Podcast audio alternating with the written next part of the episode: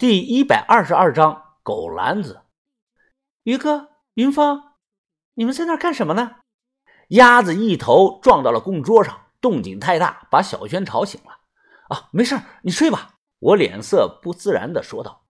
小轩裹着被子站了起来，狐疑的说道：“你们两个背后藏了什么呀？怎么神神秘秘的？”他说着话走了过来。等小轩看清楚后啊，立即捂住了小嘴，眼中满是惊骇和恐惧。之前古尸常年在水底隔绝了氧气，又有棺液泡着防腐，所以没有什么味道。可拿上来短短的一两天后，情况不一样了。女尸的头颅散发出来的味道开始由酸味慢慢的过渡成了臭味回声鸭卧在地上。把头啊也埋在翅膀里，显得很是安静。女尸头本来是微张着嘴的姿势，刚才那一下撞击力不小，直接撞的尸体的嘴巴张大，就像正常人吃饭的那么大小。我看到有条黑色的细线从女尸嘴里的上颚部位啊垂了下来。我不让小轩看，怕吓到他。现在既然看到了，自然没必要再藏着了。这个小庙中啊，光线实在是不好。于哥拿来手电帮我照明。我捂着鼻子蹲下，慢慢的伸手靠近从女尸嘴里垂落下来的黑线。嗯，不是线，是银的银线。入手的感觉是金属质感。战国流行错金银工艺，可以把银子啊做成细线，黑成这个样子啊，是时间太久的原因。我向外拽了拽。发现拽不动，稍微一用力，结果银线啪的一下断了。小轩啊，到底是女孩子，对这么恶心的东西啊，天生就有抵触感。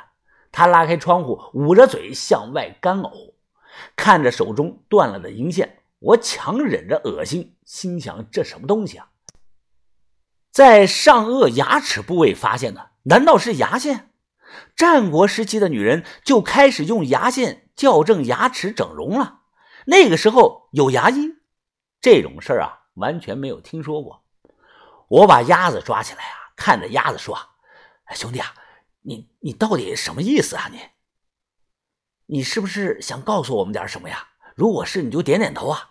哎，你倒点个头啊！我有些急呀。”于哥说：“啊，别慌，你抓着他的头，他怎么点头啊？还有，他是母的呀。”我把鸭子轻轻的放到地上说。哎，说吧，哎，你到底想表达什么呀？嘎，嘎嘎嘎嘎，鸭子死命的扇着翅膀，嘴里嘎嘎的叫个不停。它看起来真是比我还急啊！我转头问：“哎，于哥，能听懂他说什么吗？”于哥慢慢的摇头：“我没病，听不懂。”豆芽仔还在打呼噜，呼噜声啊，跟拉二胡一样。小轩打开窗户在干呕。这个时候啊，一丝带着凉感的夜风。从窗外吹了进来，吹到了我的脸上，感觉有些痒痒。快关上！我脸色一变，快步的跑过去，关上了庙里的窗。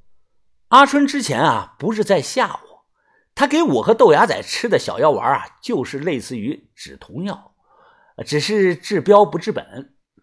嗡嗡！就在这时啊，手机一阵的震动声，我捡起了地铺上的手机，说了声“喂”，对过是阿春。他用略带笑意的声音说道：“你们几个看起来脸色还可以，就是于文斌脑袋反光，从我这里看呀，倒像是一颗大灯泡。你在哪儿啊？”我轻轻的拉开了窗户的一条缝，向外看去。现在天还不亮，整个幸福村一片的漆黑。阿春具体在哪个位置，看着我们根本看不出来。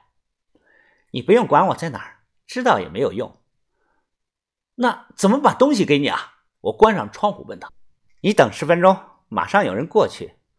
那个时候，你打开人王庙后窗户，用绳子把东西卸下去，然后你们就能拿到痒痒药解药，温水送服，连续吃上三天。”阿春又说：“你们是不是没想通啊？为什么自伤明明没在，却知道墓里的情况，知道你们找到了什么东西？”都是我干的，是我把纸条给了这个人，再由他传到外面给自伤蛇，所以自伤蛇知道自己要什么。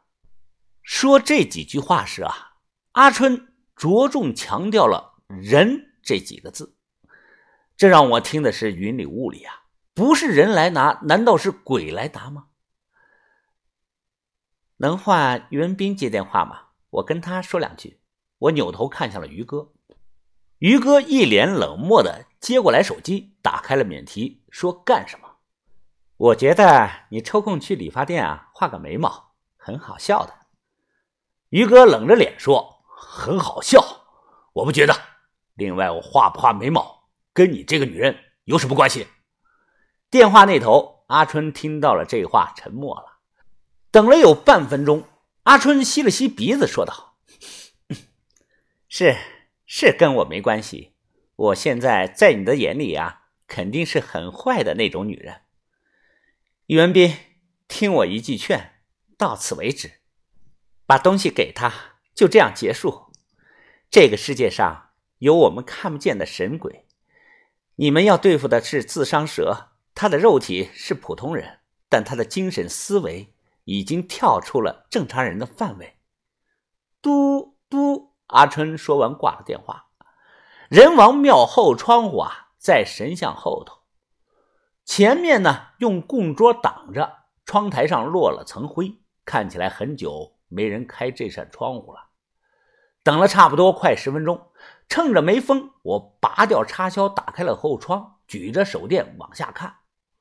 我脸上的那种痒意是越来越强，说不害怕是假的。老卡的下场就是活生生的例子，哪儿有人呢？眼看到了阿春说的时间，可庙下是空荡荡的，别说人呢，连个鬼影子也没有。我正来回的寻找，于哥突然拍了拍我的肩膀，说：“快看，是不是有什么东西过来了？”于哥刚说完，我就看到啊，从小巷子里跑出来一只大狗。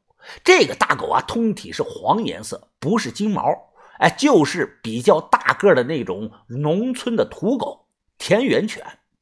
这个大狗嘴里咬着个篮子，四脚着地，哼哧哼哧的跑到了楼下。它放下篮子，冲着我们汪汪的叫了几声。狗篮子，我心里一惊啊，这这不是老胡养的那只大黄狗吗？我们来道县第一次进鬼仔岭。那天是中午，老胡拿着棍子牵着一条狗来赶我们离开。那条狗当时疯狂的对我们大叫：“没错，不会错的，就是这条。”后来啊，就没见过这条狗了。我也没有觉得什么，毕竟谁吃饱了撑的，天天盯着一条狗看呢？汪汪汪汪！窗户下，老黄狗又叫了一声，像是在催促，把女尸头套进塑料袋里。于哥找来绳子，顺着墙卸了下去。这个狗啊，咬住塑料袋往上一提，然后咬住卸了下来。他又汪的叫了一声。于哥把篮子拔了上来，上来后看到啊，篮子中间放了个白颜色的塑料药瓶，没有商标。窗户下，老黄狗先嗅了嗅，像是在验货，随后他咬着塑料袋转头就走。我打开手电看啊，走了几十米，这个老黄狗回头看着我们这里，笑了一下。